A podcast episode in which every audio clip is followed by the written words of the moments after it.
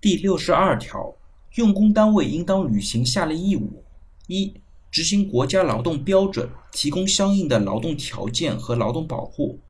二、告知被派遣劳动者的工作要求和劳动报酬；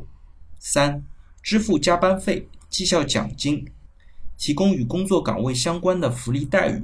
四、对在岗被派遣劳动者进行工作岗位所必须的培训；五、连续用工的，实行正常的工资调整机制。用工单位不得将被派遣劳动者再派遣到其他用人单位。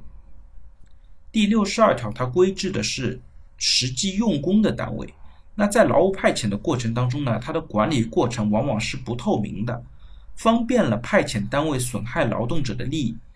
这一条款呢，其实为了杜绝劳务派遣的暗箱操作，它规定了用工单位的相关义务。而且呢，他也明确表示，劳务派遣的劳动者不得再行派遣到其他的用工单位。这一点呢，其实对于劳务派遣，他要求的是用工单位必须是实际上劳动者在这边提供劳动的单位，